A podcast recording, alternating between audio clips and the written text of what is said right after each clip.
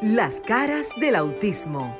Auténticos, unidos, inigualables, sinceros, maravillosos y originales. Todas las facetas de un mundo diferente y especial en Las caras del autismo con Sofía La Chapelle por Sol, la más interactiva.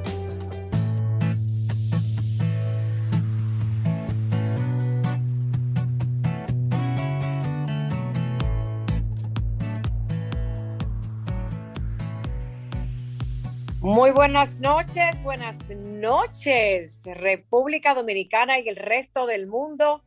Estamos en vivo, en vivo en Sol 106.5 FM.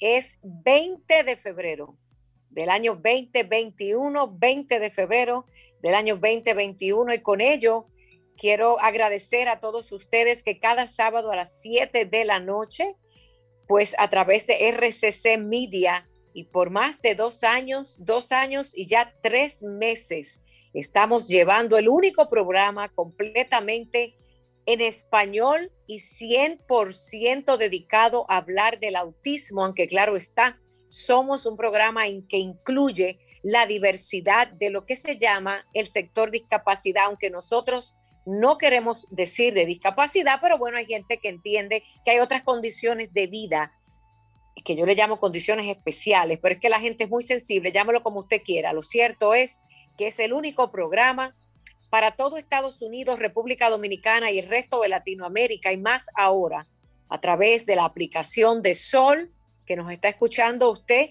Si está fuera de territorio de la República Dominicana, baje también el app Sol FM 106.5 www.sol fm.com.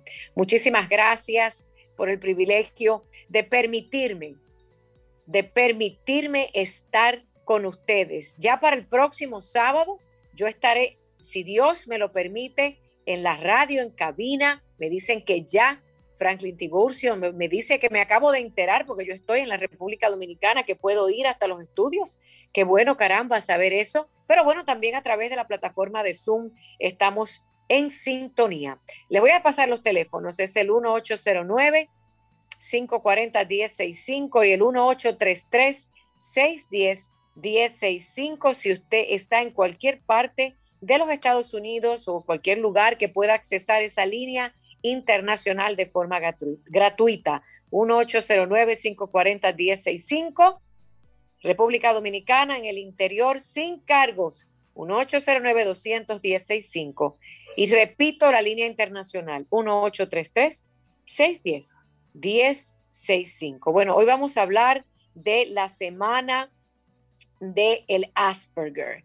Yo tengo un invitado desde Argentina que espero que se conecte ya mismo, me van a permitir porque le voy a estar escribiendo en lo que estamos hablando con ustedes para que eh, pueda participar con nosotros. Estamos al aire en vivo. Bueno, y usted dirá, eh, ¿qué es el, eh, el, diagnóstico de una persona con Asperger. Miren, Asperger está considerado en el espectro autista uno de, eh, de, las categorías, porque cuando se habla de autismo, hay diferentes categorías. Está el autismo que se cataloga como autismo severo, es donde se presenta un daño neurológico que no es el mismo tipo que presentan las otras características o niveles de autismo. Miren, en diferentes partes del mundo le dicen que autismo leve, autismo severo, usted le puede llamar de otra, depende del país, depende si es en Europa, en Estados Unidos, mire, pero vamos a concentrarnos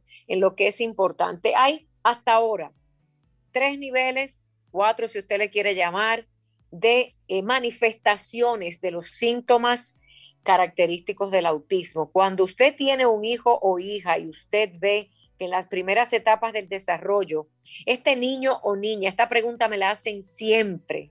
Sofía, yo tengo un niño de un año, de dos, de tres, de cuatro, he escuchado hasta de ocho, que dicen que, eh, pues mira, parece que está haciendo cosas raras, como le llamamos. No está, no está mal decir que hay algo raro en este hijo mío, eh, que no, como que no habla, como que no conecta, como que no me mira a los ojos yo voy a tomar un espacio de, los primeros minutos del programa en lo que Eduardo Sotelo, desde Argentina, eh, se comunica para hacer, sí, ¿cómo no? Sofía, buenas noches, ¿cómo tú estás? Marixa, ¿cómo te sientes? Ah, Maritza está por aquí en cabina también. Gracias, Maritza, no te había escuchado, mi amor, Dios te bendiga. Bueno, pues miren, ahí está buenas noches, Maritza Botier. Sí, buenas noches, ¿cómo estás? buenas noches a toda la gente que nos sintonizan a través de Sol 106.5. Mira, el Eduardo está, el señor Eduardo está en, la plataforma ya. Perfecto, muchísimas gracias, Maritza. Qué bueno que nos conectamos. Yo no sabía que podíamos ir a, a cabina. Ya el sábado que viene estaremos en cabina. Me acaba de informar Franklin, para mí es una noticia, como decimos en República Dominicana, me acabo de desayunar, que podemos ir ya a los estudios. Sí, así es, así también me enteré que bueno, excelente, porque así hay más, se siente como más, o sea, no es que desde la casa no lo hagamos con gusto, pero como que hay más, ¿verdad? Como más entusiasmo, así como que, wow, estamos en cabina. Bueno, Maritza, imagínate, yo acabo de aterrizar hace una semana en nuestra Quisqueya la Bella. Señores, ustedes no saben cómo yo me siento. Eh, en las cosas personales, eh, Eduardo, espérame un momentico, en las cosas personales hay batallas que uno libra, pero en mi corazón, cuando yo piso mi tierra, yo tengo un gozo en mi alma. No me importa que usted diga, ay, Sofía, mire, usted no sabe lo que es pasar tantos años, aunque yo tengo muchos años viniendo al país continuamente, pero qué bueno es regresar a la tierra que te vio nacer, sea para lo que sea. Yo me siento feliz. Yo quiero que el dominicano que está escuchando, señores, en su tierra. Ser un extranjero en tierras lejanas no es, no es bueno. A veces uno sufre cosas que uno en su país no sufre. Pero bueno, llegué aquí, que ya la bella. Maritza, eh, presenta a Eduardo Sotelo, ya creo que tú lo habías eh, estado en el programa. Es una eminencia desde la Argentina. Dale paso qué bueno que, existe esta conexión, porque tú ahora estás aquí en República Dominicana, en tu tierra, qué bueno, pero él está desde Argentina. Eh, un país realmente que hace frío, tú me corriges, Eduardo, de donde me han dicho. Ahora, y vamos a conversar. ¿eh? No, no, eh, es, verano, es verano acá en Argentina. Es verano, así que hace calor en este momento. No, no creo que tanto como República Dominicana, pero hace calor. Ah, con él estaremos conversando para las personas que nos están sintonizando ahora a través de Sol. Eh, Sofía, los números 809-540-1065. En esta semana celebramos el día de Asperger. Por ejemplo, en mi caso personal, esa fue la primera palabra que yo escuché cuando me diagnosticaron a Lucas. Y yo decía Asperger, y eso es porque hasta fino suena. yo decía, ok. Y eso es, entonces ahí empezó la, la, terapeuta a explicarme. Entonces, nada, Eduardo, eh, gracias por aceptar nuestra invitación. El micrófono de aquí de las caras del autismo es todo suyo para que nos explique, usted como experto en la materia, qué debemos nosotros conocer, las familias que tenemos niños con esta condición eh, de Asperger, para muchos le llaman nivel bajo, otros no le quieren decir ni siquiera que está, está dentro del espectro pero para no, para no crear esa, e, esos eh, conceptos como tales, usted que, es, que conoce la materia más que nosotros, nada, estamos aquí para aprender y escuchar. Mm. Sí, no, a, ver, por, un lado me parece como, como interesante también eh, revalidar la, la, palabra de las familias, ¿no? O sea, ustedes también saben mucho de la condición de sus hijos, de las características, de, los desafíos que, les presenta la vida día a día eh, y los desafíos que también les presenta a ustedes como mamás, papás y cuidadores y cuidadoras. Eh, eh, nada, la condición de los chicos. Me parece que, está bueno, y me parece que está bueno también revalidar que, hay muchas verdades, las verdades de tal vez lo que dedicamos la vida a trabajar con, con esta condición, con, que somos profesionales y que nos capacitamos y nos dedicamos día a día, como la de las familias, como también la de los adultos y adultas con autismo o con síndrome de Asperger, que también me parece que es una, una voz que hay que recuperar porque tenemos que también escucharlos y ver, bueno, en qué nos estamos equivocando, qué podemos mejorar, porque también hay mucha teoría, pero la realidad es que nosotros estamos acá para mejorar la vida a, los chicos y a las chicas y, en algún punto para trabajar día a día en, crear un mundo mejor, ¿no? un, mundo donde esta riqueza, esta, la diversidad sea realmente valorada y no discriminada. Eh, y ahí Sofía decía algo también muy interesante, ¿no? O sea, como muchas veces eh, en la misma condición, ¿no? Porque a partir de 2013, justamente el síndrome de Asperger pasa a ser considerado eh, parte de las condiciones del espectro autista. Em, bueno, se luchó mucho porque, porque eso no suceda, ¿no? Y, también tiene que ver con, que a veces, lamentablemente, hay discriminación hasta dentro de las condiciones del espectro autista, o más que todo, ni siquiera a veces de, las personas con, con, Asperger o con autismo. Muchas se consideran parte del espectro y ya, o personas neurodiversas, pero sí de las familias. Y parte de esa discriminación tiene que ver con que si bien la condición del espectro tiene como característica estos desafíos en la comunicación y en el lenguaje, y estas pasiones enormes en distintas, digamos, actividades eh, o, a veces presentan conductas también repetitivas y estereotipadas, pero, pero, yo me gustaría llamarla como pasiones, ¿no? Los chicos nos muestran esas pasiones por los trenes, por los autos, por las, digamos, locomotoras, ¿no? Y son chicos que tal vez ya a los 4 o 5 años saben más de ese tema que nosotros. Y si uno realmente toma esas pasiones y se pone a escucharlos, realmente es muy interesante. Uno puede aprender mucho. Yo, la verdad que en mis 15 años que me dedico de lunes a lunes a trabajar con, personas con la condición, he aprendido muchísimo y, me sorprendo día a día y eso es realmente lo lindo. Y parte de, esa discriminación que les contaba que a veces hay entre las personas o las familias que tienen un hijo con síndrome de Asperger o una hija, eh, y con autismo tiene que ver con que si bien presentan estas características, eh, tal vez dos de las, de, las eh, particularidades que tiene el síndrome de Asperger es que el lenguaje se desarrolla, digamos, en un tiempo típico, ¿no? neurotípico, como cualquier otro chico, ese lenguaje se desarrolla y es fluido. Y por otro lado, que, que no existe este famoso retraso eh, o e, esta discapacidad intelectual, ¿no? Este coeficiente intelectual descendido, que tal vez personas con autismo sí, que después, bueno, también podríamos discutir, bueno, ¿qué nos dice el coeficiente intelectual, no? O sea, ¿qué es realmente lo que está midiendo? Pero bueno, estas son las dos características.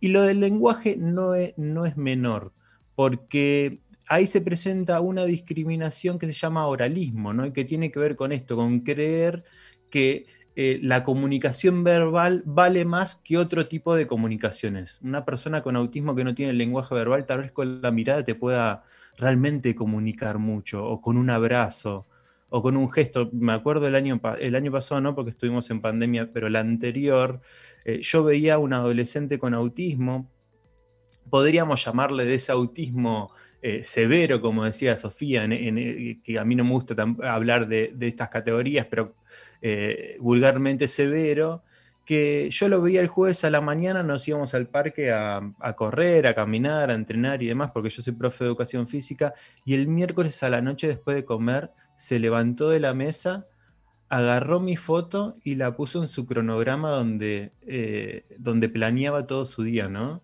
Y qué, qué, gesto de amor tan lindo, ¿no? Que, que esa persona haya agarrado tu foto, casi expresándote que, te quería ver al otro día, que estaba esperando verte. Y bueno, tal vez... O quiere decir que usted estaba dentro de su calendario. Claro. Dentro de su calendario estaba. ¡Wow! Qué interesante. Una, una duda me surge. Cuando a nosotros los padres eh, nos dan el diagnóstico eh, de autismo, la primera duda que nos surge es, obviamente, cuáles son las, eh, o sea, qué podemos nosotros hacer clínicamente para, para curarlo, porque es la idea que nos llega a la mente en principio. Ya uno se va educando y va aprendiendo que no es una enfermedad, que es una condición, aprende a, aprende a diferenciar los conceptos. Pero al principio uno entiende que eso se cura. Sin embargo, eh, dentro, de esa, dentro de ese aprendizaje que uno va con el día a día, mira como usted dijo al principio, de lunes a lunes, lo que quiere decir que usted trabaja 24 horas, 7 días a la semana. O sea, usted, usted es entregado a la causa, como nosotros tenemos que hacer los padres para lo mismo. Ahora bien, ¿qué tenemos nosotros entonces que aprender o desaprender más bien para poder entender esas características y poder ayudar a nuestros hijos? Porque a veces escuchamos, escuchamos, pero no, no, o sea, no prestamos la debida atención.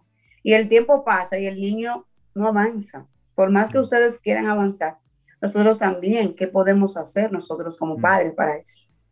Eh, eh, me encantó, Marisa, cuando dijiste desaprender, ¿no? Porque si hay algo, creo que ah, lo que desafía sobre todo a, los papás y a las mamás y a las familias en general que tienen contacto con, con un chico o una chica con autismo es justamente aprender a ver y a escuchar lo que les está queriendo decir sus hijos, ¿no? Y, a esa forma particular de comunicarse. No sé, yo soy papá de, dos hijos, ¿no? De, una nena y un nene. Y yo muchas veces me veo repitiendo frases que me decían mis abuelos o mi papá y mi mamá y digo, no, no puede ser que esté diciendo esto, ¿no? Y, y bueno, desde el día cero, ese chico o esa chica te está desafiando a decir, no, no es así.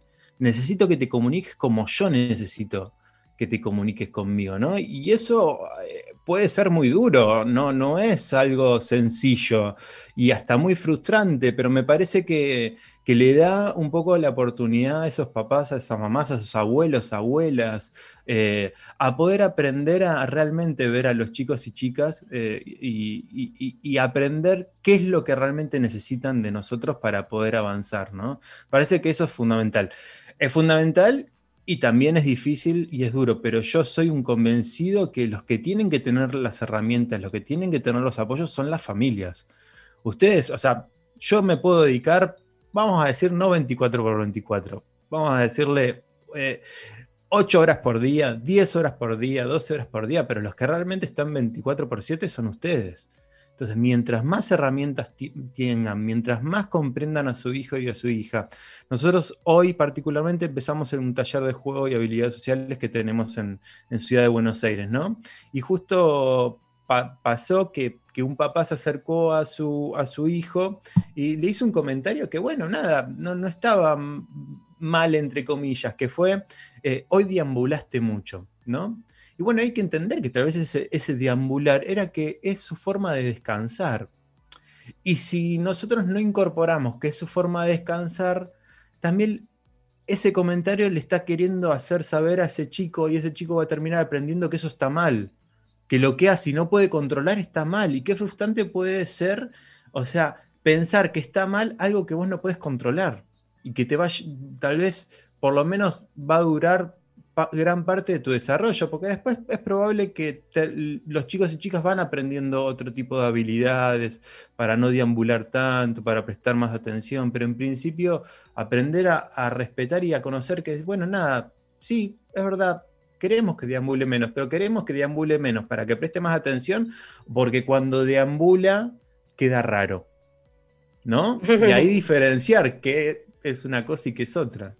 Bueno, eh, Eduardo, es impresionante lo que podemos hablar, pero yo me quiero ir al principio. Déjenme dar los números de teléfono. Yo quiero dar una descripción de la enciclopedia de Google, Wikipedia o Wikipedia, de lo que es el síndrome de Asperger o Asperger, o como usted le quiera llamar, para la gente que nos está sintonizando en Sol 106.5 FM, estamos en vivo desde República Dominicana para el resto del mundo y también conectados por la magia de la tecnología y el streaming desde Argentina con Eduardo Sotelo, hablando de una de, eh, de, los, de las características del autismo o de los diagnósticos de autismo, que es el síndrome de Asperger. Pero, ¿qué es el síndrome de Asperger? Pero antes, señor y señora en casa, yo creo que ustedes están en la playa, se durmieron, yo no sé lo que hicieron. 1-809-540-1065. Maritza, escríbele por ahí a Franklin también, que estamos las dos pendientes, a que si suena el teléfono para contestar al público, porque este programa está diseñado para nuestro público. 1-809-540-1065, el 1-833-610-1065 Vaya y busque el café y no se me duerma, que esto está buenísimo. Déjenme leer un poquito, como dirían los cubanos, un poquitico de lo que significa el significado en la enciclopedia de, de Wikipedia. El síndrome de Asperger, según Wikipedia, es, abro comillas, es un trastorno del desarrollo que lleva asociada una alteración neurobiológica, manifestando un conjunto de características mentales y de conducta que forma parte de los trastornos. Escucha bien, forma parte de los trastornos del espectro autista, nombrado así en memoria de Hans Asperger, médico austriaco. En su edición del 1992, la encuadra del CIE dentro de los trastornos generalizados del desarrollo, eso es como una clasificación científica, está este manual de diagnóstico y estadística de estos trastornos mentales, como se conoce el Asperger. Se dice que no aparece como tal entre, en algunos libros, considerado, por ahí es que viene Eduardo, la duda de las personas de si está o no dentro del espectro autista, ya que hay algunos manuales científicos que no, como el DSM5, que no lo incluyen. Esto es muy científico, pero bueno, por ahí es que viene la duda. Ahora bien, según criterios diagnósticos, se diferencia el autismo infantil temprano que lo describió Leo Kanner y de otras formas menos específicas en el trastorno de Asperger que no quería como condición ser considerado en el retraso del desarrollo. Pero bueno, yo voy a parar de ciencia, voy a parar de lo que dicen unos y otros. Al final está dentro de las características y diagnósticos del espectro autista, nivel severo, nivel moderado o medio, nivel bajo y el Asperger. Pero ahora bien, decía Eduardo, que somos nosotros los padres, más no tanto los terapeutas, y mucho menos el que no le interesa este tema, pero que debería de interesarle, porque señores, somos más de 80 millones de personas diagnosticadas en el mundo con el espectro autista en diferentes en los diferentes niveles y contando, se estima que para el 2033, 2033, y no estamos muy lejos de eso, una de cada 33 personas en el planeta Tierra va a presentar rasgos de la condición de autismo. Bueno, volvamos al Asperger. ¿Cuáles son esas características que nos impresionan de los Aspergers? Esas pasiones e intereses eh, únicos, ¿no? Eh, y en esos intereses y pasiones hay, de todo. Me parece que eso es lo que llama más la atención. Y, aparte, eh, esta cuestión de, la cuestión académica, ¿no? generalmente son muy buenos estudiantes desde la parte más académica y no tienen ningún tipo de problemas. Los grandes desafíos se presentan en la parte social, ¿no?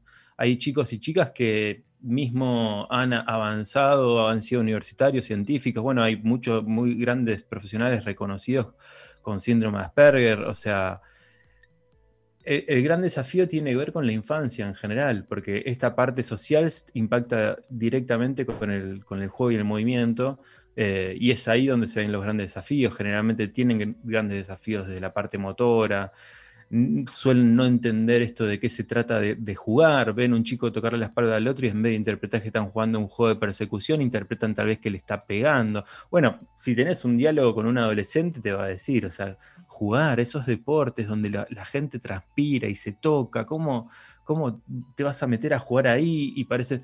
Eh, pero bueno, lo que suele llamar la, atención muchísimo son esos intereses. Bueno, yo me acuerdo de encontrarme con un joven de 14 años que le gustaba, por ejemplo, el cine mudo, ¿no? Y, es raro encontrarte con un chico de 14 años que le, le guste el cine mudo.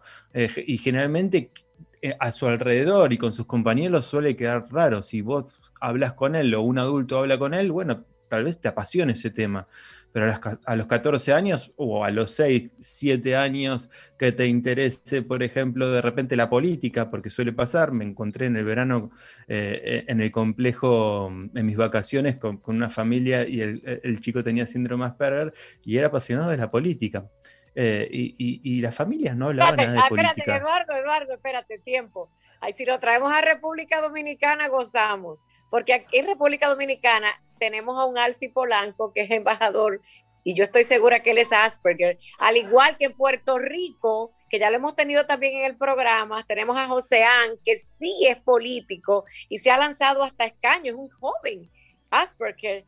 que ha dado pasos agigantados en la política en, en Puerto Rico. Pero si traemos a, a ese niño a República Dominicana, yo creo que sería buenísimo. Y en vez de que los partidos estén contratando eh, especialistas internacionales, yo les, yo les garantizo que si usted se contrata a un autista Asperger, óyeme, esa estrategia de campaña no le falla. Es muy probable. ¿es, porque ellos son muy perfeccionistas, ¿verdad? Lo que ellos se deciden aprender, lo aprenden bien. Sí, sí, sí, sí, sí. Y, realmente se apasionan y van a fondo y buscan información todo el tiempo. Eh, y este, este joven, eh, joven niño en realidad, porque tenía nueve años, eh, la familia me contaba que ellos realmente no hablaban de política, entonces empezaron a, pensar, bueno, ¿de dónde aprende tanto? Y se dieron cuenta que cada vez que se tomaban un, un taxi, un Uber, digamos, yendo a la terapia, la persona que los llevaba siempre estaba escuchando política en la radio. Entonces, él de repente, ellos veían que como que se encogía y trataba de, hacía algo raro, pero no sabían qué era, y era que estaba escuchando la radio. Eduardo, permiso, una llamadita en línea que nuestros, nuestros eh, eh, radioescuchas son impacientes. Buenas noches, bienvenidos a las caras del autismo. Buenas noches. No, que era como, como lo comentabas al inicio, que, o sea, el, el Asperger y el, el autismo, aunque muchas eh, hipótesis son lo mismo, también hay muchas hipótesis son diferentes por lo siguiente, como, como lo comentaban, tienen eh, características totalmente diferentes, pero también tienen características muy parecidas, porque por ejemplo en el autismo es más mostrado la falta de comunicación, la deficiencia en comunicación que tienen, sin, eh, sin embargo, el Asperger y principalmente por la gran cantidad de personas, como estaba mencionando ahora mismo, que hay en el medio, que son políticos, que tienen, son más comunicativos. Sin embargo, en el espectro autista, independientemente de que hay varios niveles, hay un nivel que es un poquito más comunicativo, pero ellos como quiera tienen la deficiencia bien marcada en cuanto a la comunicación.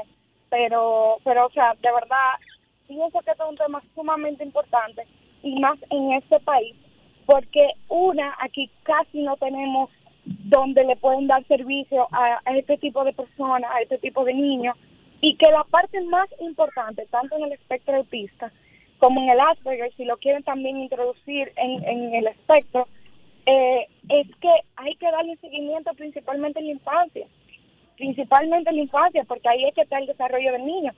Y no solamente porque tenga un espectro autista, sino también porque el niño ahí es que se desarrolla. Entonces, es, increíble. Una pregunta, mi amor, ¿cuál es tu nombre? ¿De dónde nos llamas? Y este conocimiento que tienes, me gustaría saber cómo lo has adquirido, porque tienes un manejo. tenemos otra llamada en línea, quédate tú en línea, pero dile, Franklin, por favor, a la persona que no se vaya, dime tu nombre y de dónde nos llamas. Eh, mi nombre es Michelle, yo soy casi médico, pero aparte de eso, tengo un familiar que él es autista y, de verdad... Hay un eco, hay un eco, hay que bajar el radio en la casa. Gracias por tu llamada, quédate en línea por favor. Tenemos otra llamadita, bienvenido a las caras del autismo. Buenas tardes.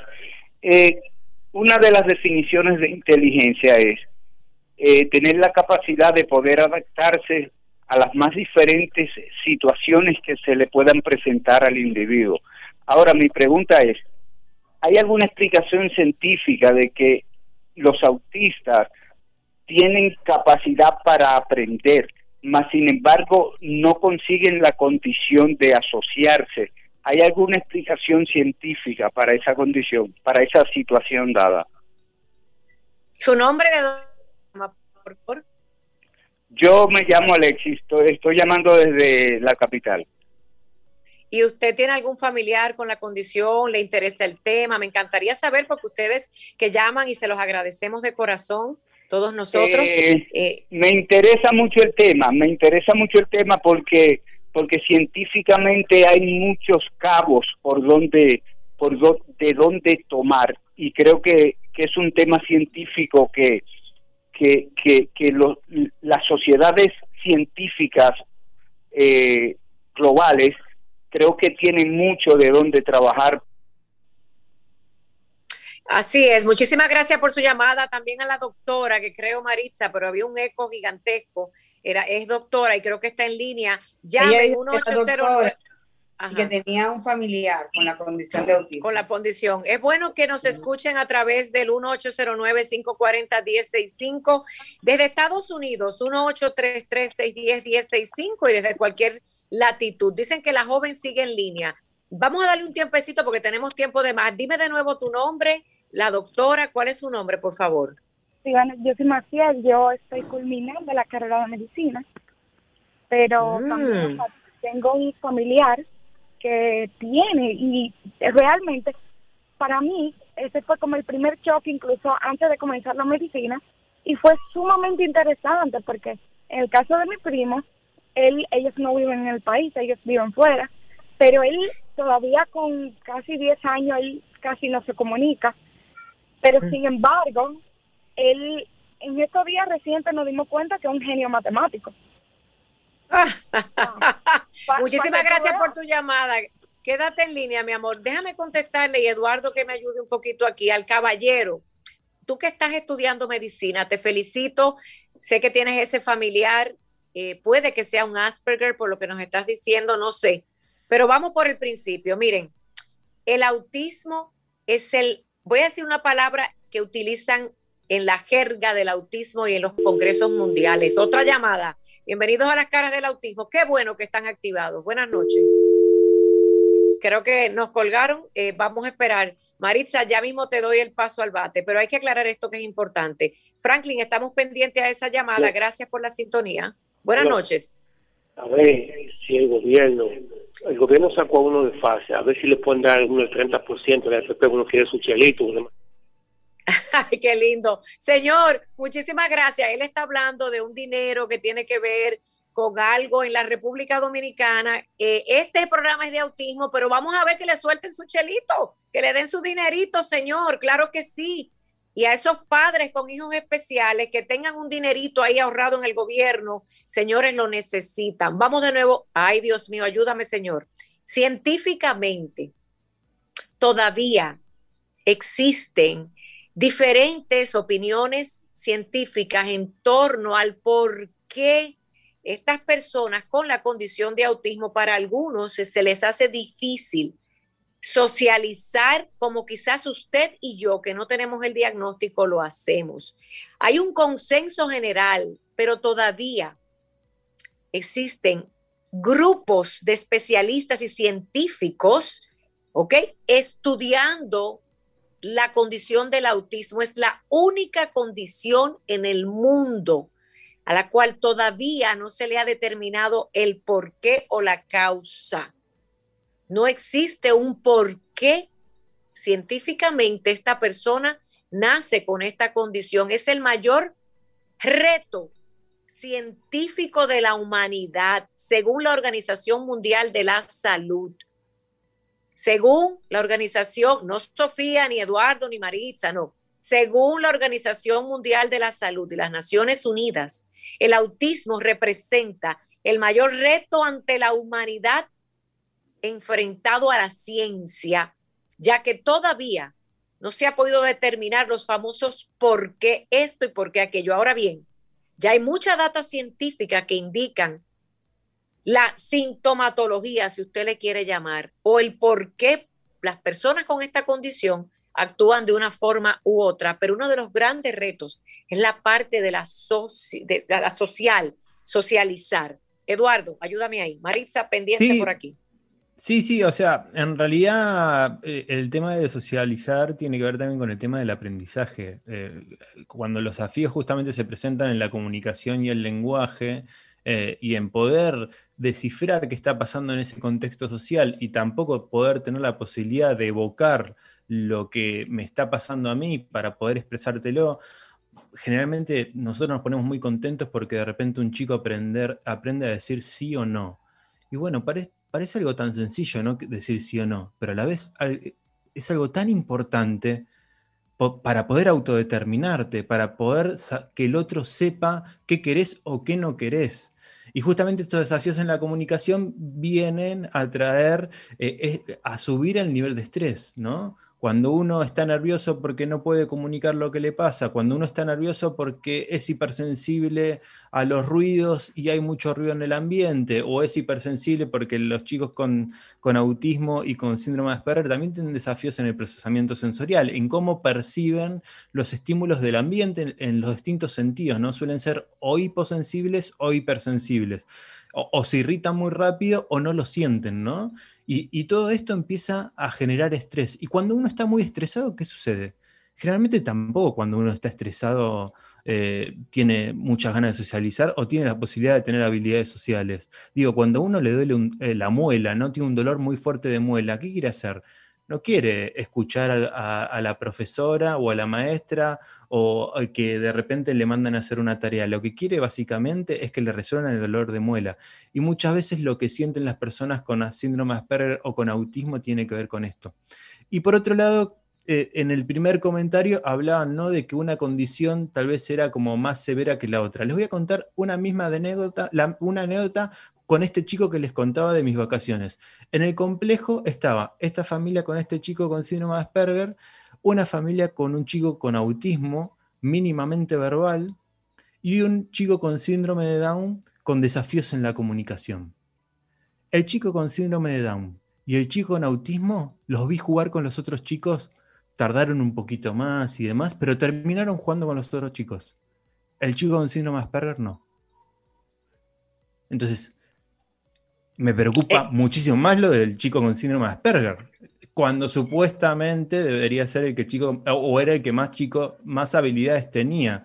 Tal vez también porque fue más, es más consciente de sus desafíos, tuvo experiencias negativas previas, entonces no se quería exponer a quedar en ridículo, ¿no? Pero como el hecho de la infancia, de jugar y pasarla bien, el que tenía más recursos de repente quedó aislado por no tener intención de jugar con los otros y los otros que intentaron terminaron siendo incluidos y jugaron muy bien. Es importante, y Marisa ya mismo viene con preguntas como la mamá que todavía está aprendiendo al igual que yo, es importante que quienes nos escuchan a través de Sol 106.5 FM llamen y pierdan el miedo. Caramba, pregunte que esta es la hora de preguntar. 1-809-540-1065 y desde Estados Unidos y el resto del mundo 1-833-610-1065. Miren, eh, en el Asperger, una de las cosas que hemos notado los padres, ¿verdad? Y los que trabajamos hablando de esta condición, es que estos chicos que son tan genios, porque son genios. ¿Verdad, Eduardo? Que sí. Sí, en realidad hay un... Eh, eh, científicamente, eh, el 10% solamente tiene el coeficiente intelectual más elevado que la media, pero sí en, esos intereses y en esas pasiones suelen ser perfeccionistas y suelen quedar como, como genios, ¿no? Porque realmente, nada, es envidiable eh, lo que conocen del tema que les gusta. Es como lo decía el, chico de la política. Ahora, por ejemplo, en este momento eh, está, hay un espacio, una comunidad que se llama Club del Juego, que es un espacio virtual donde se conectan chicos o jóvenes de distintos lugares a jugar y a pasarla bien, que nació en pandemia eh, y lo sostuvimos en el tiempo. Eh, y hay chicos de México, de Ecuador, de Chile, que se conectan a jugar a través por Zoom y hay distintas salas. Eh, y, justamente uno de los chicos que yo conozco de Argentina, que también le gusta la política, se conectó con un chico de México que también le gusta la política, y los dos hablando de política y todos acallados aprendiendo de, política, ¿no? Por justamente estas pasiones eh, y estos intereses que de repente empiezan a tener tanta información que uno se queda como diciendo, bueno, voy a aprender un poco a ver de esto, de qué se trata. Miren, quiero decirles que en el mundo ya identificadas personas con Asperger, entre ellas muy conocidos por todos, Steven Spielberg. Steven Spielberg, ese gran cineasta de Hollywood, ganador de no sé cuántos Óscares, es otra de esas personalidades a las que se le atribuye el trastorno del desarrollo, pues debido a su, escuche bien, incapacidad para relacionarse y a la multitud de problemas que este cineasta ha dicho haber padecido, ¿ok? Durante su infancia. Eso es importantísimo. Adivine quién más se rumora, se cree, se dice, aunque no lo está comprobado, pero bueno, ahí está, Bill Gates. el requete ultra multimillo billonario Bill Gates es otra de las muestras de que el síndrome, según, ¿verdad? Una de las páginas que estoy leyendo es otra de esas muestras de esos seres humanos con el síndrome de Asperger, ya que para él no ha sido ningún impedimento triunfar y es, como lo saben muchos, el líder de la revolución tecnológica y es el que comanda Microsoft. Se cree también que Einstein era un chico genio autista o Asperger, entre otros. Así que no tengan temor. ¿Saben por qué les digo esto? Porque hay muchos padres que piensan que un diagnóstico de autismo es una sentencia de muerte. No lo es. Quiero usar palabras fuertes, pero la en el amor hay firmeza y fortaleza. Cuando usted le diagnostique en un hijo con autismo, claro, quiero aclarar que ya cuando hay un autismo severo, hay un daño neurológico. Y sí, está catalogado pues como una condición de discapacidad, por así decirlo. Pero está comprobado. Hay una llamadita. Perdónenme todos. Maritza, cógela. Aló, Sofía. Sí, buenas noches, sí. Busqué la biografía de Temple Grandin, una gran eh, ingeniera en economía que superó también el autismo. Esta historia es lindísima. ah, gracias. Maritza, ¿quién nos, ¿quién nos hablaba? Estas llamadas se caen. Cuando nos llamen, dígame su nombre, su apellido, de dónde me llama, mándeme un besito. Ay, caramba, me entran así, Sofía, Maritza. Buenas noches, llame de nuevo, llame de nuevo, que somos familia. Una, pregunta para, para Eduardo. Cuando él decía ahorita que cuando, entre los tres chicos que estaban en el campamento, el de Axe, porque no pudo socializar, eh, a mí me pasó, por ejemplo, con Lucas, que es el ejemplo que conozco. Si Lucas tiene una exposición en el colegio, una participación, él se la aprende, pero el día de la, del acto, él le da vergüenza y no le Otra llamada, Maritza, otra llamada, permiso, llamadita en línea. Buenas noches, ¿están las caras del autismo? Aló, buenas. Sí, buenas noches. ¿Su nombre? ¿De dónde nos llama, por favor? Mi nombre es Alejandro. Gracias por estar en sintonía, Alejandro. Estoy, estoy todos los sábados en sintonía. ¿O yo? Sí, le escuchamos, ¿cómo? Estoy en sintonía todos los sábados. Me gusta oír hablando. Muchas gracias por el apoyo, gracias. Y Lucas. Ah, Lucas está bien, gracias. Ah, me gusta oír hablando. Ay, gracias, que Dios Muchas te bendiga. bendiga. Gracias, gracias. Miren, ¿vieron eso? Tenemos, Eduardo, discúlpanos, pero ya tú sabes que esto está en candela, como dicen. Bien, gracias a todos ustedes. Besitos de coco para todos. Pregunta Maritza, Franklin, tú también, Sí. besito para ti, técnico allá en cabina. Que si es normal, entonces, que ellos, aunque sepan la actuación, en el caso de Lucas, mi hijo, el día de la actuación, él no le gusta subir. Me dice, no, mami, me da vergüenza. Pero ya la había ensayado, ya se lo sabe. Sí, sí, sí, es normal. Tiene que ver con, es- con estos niveles de estrés, ¿no? Con, con- con ese desafío eh, para aprender a manejar los niveles de estrés. Pero para aprender a manejar esos niveles de estrés, uno también tiene que ir teniendo experiencias positivas. Y generalmente los, chicos tienen experiencias negativas, entonces vuelven a esa me- memoria emotiva de que en algún momento no les salió bien. Pero digo, también hay que como ir sacando que, que- muchas de esas cosas no las tienen otros chicos. Digo, mi hija es igual. O sea, mi, mi hija tiene sus desafíos en, su desarrollo, pero no tiene autismo, no tiene síndrome de Asperger, pero es igual. Y hay muchos chicos y chicas, y niños y niñas que son iguales. Eh, las características que tienen las personas con síndrome de Asperger y con autismo son características que cada uno de nosotros también vivimos en algún momento de nuestras vidas, solamente que estas características o porque se presentan en un momento madurativo distinto o de repente eh, se, se presentan en un nivel de frecuencia, duración eh, distintos, eh, hace que queden más expuestos, pero también justamente el hecho de poder trabajar estas cuestiones, de darle apoyo emocional, de que- y, y justamente uno de los grandes desafíos que tienen las personas con síndrome de Asperger es la regulación emocional. O sea, una persona con Ujú. síndrome de Asperger puede tener de repente eh, eh, en un momento de su Otra vida llamada. un nivel de apoyo muy bajito. Una pero- llamadita en línea, Eduardo, permiso, permiso, tenemos Sí. llamada. Buenas noches. Me pareciera que teníamos una llamadita en línea, parece que alguien colgó. Repita y vuelva a llamar. Eduardo, muchísimas gracias. Estaba explicando, Eduardo, el por qué las personas con Asperger tienen esa dificultad para sociabilizar, para hablar en público, ese temor de enfrentarse, quizás hasta hacer una pregunta. Miren, el hijo mío mayor, Jason, Franklin, estoy pendiente de llamada. Mi gente, mi pueblo, llame, llame que usted es el invitado de honor en este escenario gracias a RCC Media y Sol. Ay, que alguien en el Zoom habló, caramba. Le decía que mi hijo mayor, Francis Jason Beltrán La Chapelle Jr., con 15 años de edad, le da pánico hasta saludar. Al sol de hoy ha sido un gran reto para mí, aunque él lo hace a veces sí, a veces no. Y ya yo le digo a las personas, mira, claro, todo el mundo sabe que mis hijos tienen la condición, a mí lo menos que me da es pena y mucho menos vergüenza. Yo les digo, claro, todos los días, frente a las personas, yo le digo, saluda a mi hijo, pareciera, hay gente que me dice, Sofía, tú eres un poco ruda con los niños o con tus hijos. Yo le digo, no, no es rudeza. Es que en el autismo tenemos que ser los padres firmes en las instrucciones de la vida.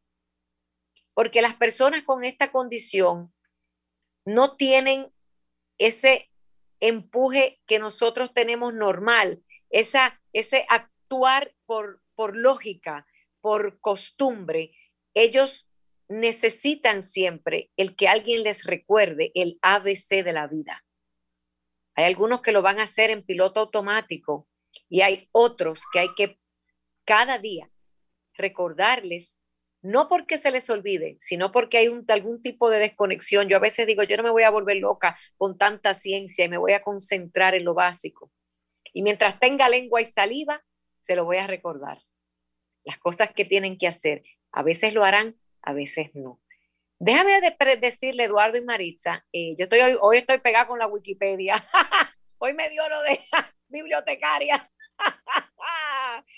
¿Quién es Temple Grandin? Ya que el público dice, este caballero que llama, dice, mira, quiero que hablen de Temple Grandin. Miren, señores, yo los felicito porque Temple Grandin, así mismo, es nuestra rockstar es nuestro Fernando Villalona, Johnny Ventura, Fefita la Grande, es lo mejor y más grande dentro del espectro del autismo. Esta señora que nació en el año 1947, ¿ok?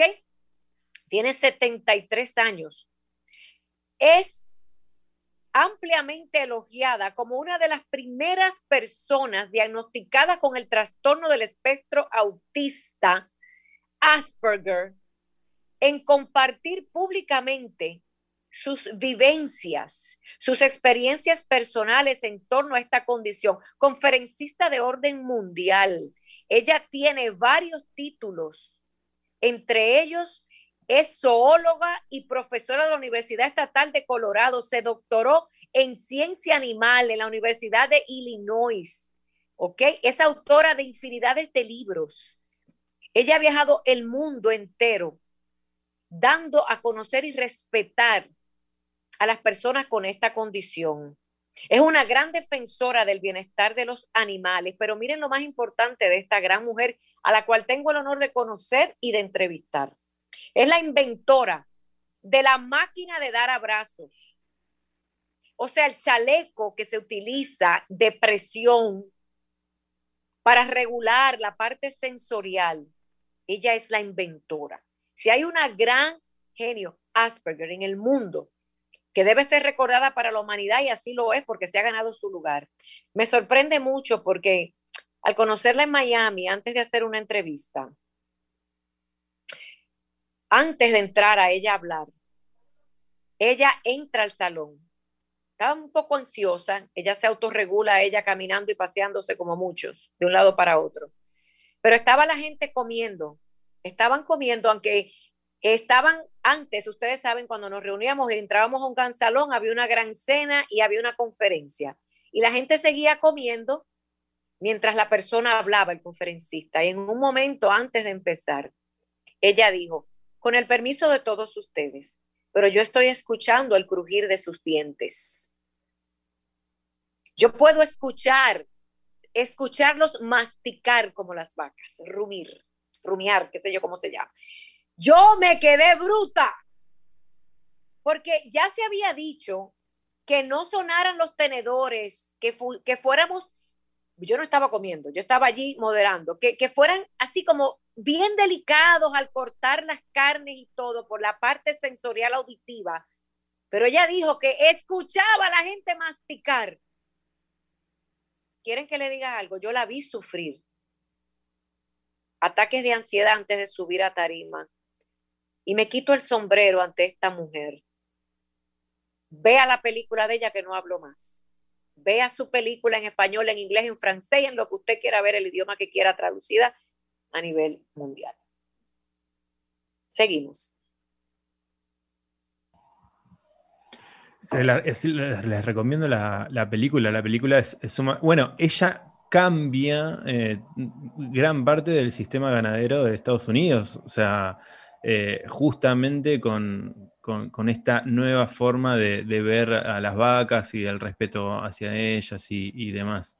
Es, es, una gran exponente. Si pueden buscar, eh, yo tengo uno de sus libros y, la verdad que fue una de las primeras veces que había leído algo que no fuese, digamos, científico, que hablase del autismo desde otra perspectiva y me, me sorprendió mucho y a la vez también me enriqueció mucho, ¿no? Porque poder escuchar de primera mano lo que sienten, lo que viven, esto que decías vos, Sofía, ¿no? Eh, eh, eh, que te diga una persona que está sintiendo, bueno, me pasó algo similar con, un amigo que tengo dentro del espectro, que lo fui a visitar a una ciudad, y él me decía, o sea, yo no tengo problema cuando ladran los perros, tengo problema cuando no puedo anticipar cuando va a ladrar un perro, porque cuando no puedo anticipar que va a ladrar un perro, a mí el ruido me lastima literalmente me lastima, me duele, ¿no? Eh, y que te lo diga una persona, bueno, te hace empezar a, poder conocer, a poder empatizar con esa persona, a poder respetar a esa persona, Eh, a mí me pasa muy seguido cuando conozco, generalmente conozco muchos chicos y chicas eh, dentro del espectro y mm, generalmente no los saludo con un beso, o sea, yo suelo tener, digamos, vello facial, barba, y, y espero a ver qué, cómo me quieren saludar ellos, ¿no? Si me acercan la cara, les doy un beso. Si me acercan la mano, le, le choco los cinco. Pero es como que espero a ver cómo ellos quieren, porque tal vez si yo doy el primer paso, tal vez le estoy dando un beso a alguien que le molesta que le dé un beso. Y siempre la primera impresión eh, vale, ¿no? Es, es, importante. Y si la otra persona siente que, que lo estoy lastimando, bueno, pues empieza mal el vínculo. O sea, la idea es entonces esperar que ellos sean ellos lo que hagan la primera reacción para uno entender entonces cómo se va a manejar la, la, conversación o la, situación. Es importante saber eso, eso, eso, es, eso es un tics que usted ha dado ahora mismo. Eh, y que a veces uno lo sabe y como que lo da por alto. Porque como es normal que tú saludes con beso, claro, ahora por, por la pandemia uno saluda con, con las manos, pero por lo regular era un beso, un abrazo. Y si tú no lo hacías, entendíamos que éramos antipáticos, por lo menos aquí en República Dominicana. los latinos, los latinos, los latinos que somos tan de afectivos, pero hemos aprendido, eh, ya vamos a salir del aire, pero quiero eh, dar las gracias a Eduardo. Eduardo, yo sé que tú eres muy ocupado, conéctate siempre. Maritza, yo sé que el, el internet nos ha fallado, pero estamos en una misión de vida. Yo te agradezco, Eduardo, infinitamente desde el día que nos conocimos, gracias a la magia de la tecnología. Maritza, desde el día que dijiste que sí voy a ayudar y sé que has estado batallando también para continuar. Pero quiero agradecerle a todas las personas que nacen con la condición de autismo. Estamos aquí por ustedes. Estamos aquí gracias a ustedes. Estamos aquí gracias a que Dios permitió que en el vientre de una mujer y el esperma de un hombre naciera una persona maravillosa que yo amo con la condición de autismo. Somos millones en el mundo. Son súper especiales. Son tan especiales que este planeta no los merece. Según mi punto de vista, y pueden abrir comillas y cerrar comillas, Sofía La Chapelle entiende, y quizás es mi locura y quiero vivir así hasta el día que me muera, que las personas con la condición de autismo no merecen, nosotros no merecemos el privilegio de vivir al lado de ustedes en un mundo que casi pocos entienden. Gracias a ustedes que quizás no nos entienden ni siquiera lo que decimos, porque son tan elevadamente especiales que nosotros somos tan poca cosa. Gracias por existir. Yo respiro gracias a ustedes. Yo vivo gracias a ustedes y mi alegría es gracias a ustedes. Maritza, eres una elegida al tener a Lucas. Eduardo. Gracias. Eduardo, más que agradecida, madres como nosotras dos, en el mundo entero, por ese amor, por ese tío Eduardo. Gracias a todos ustedes que nos sintonizan cada sábado a través de Sol 106.5 FM. Será hasta el próximo sábado, si el Señor nos lo permite. Acompáñenos en las caras del autismo. Buenas noches. En este programa, todos somos especiales. Las caras del autismo con Sofía La Chapelle.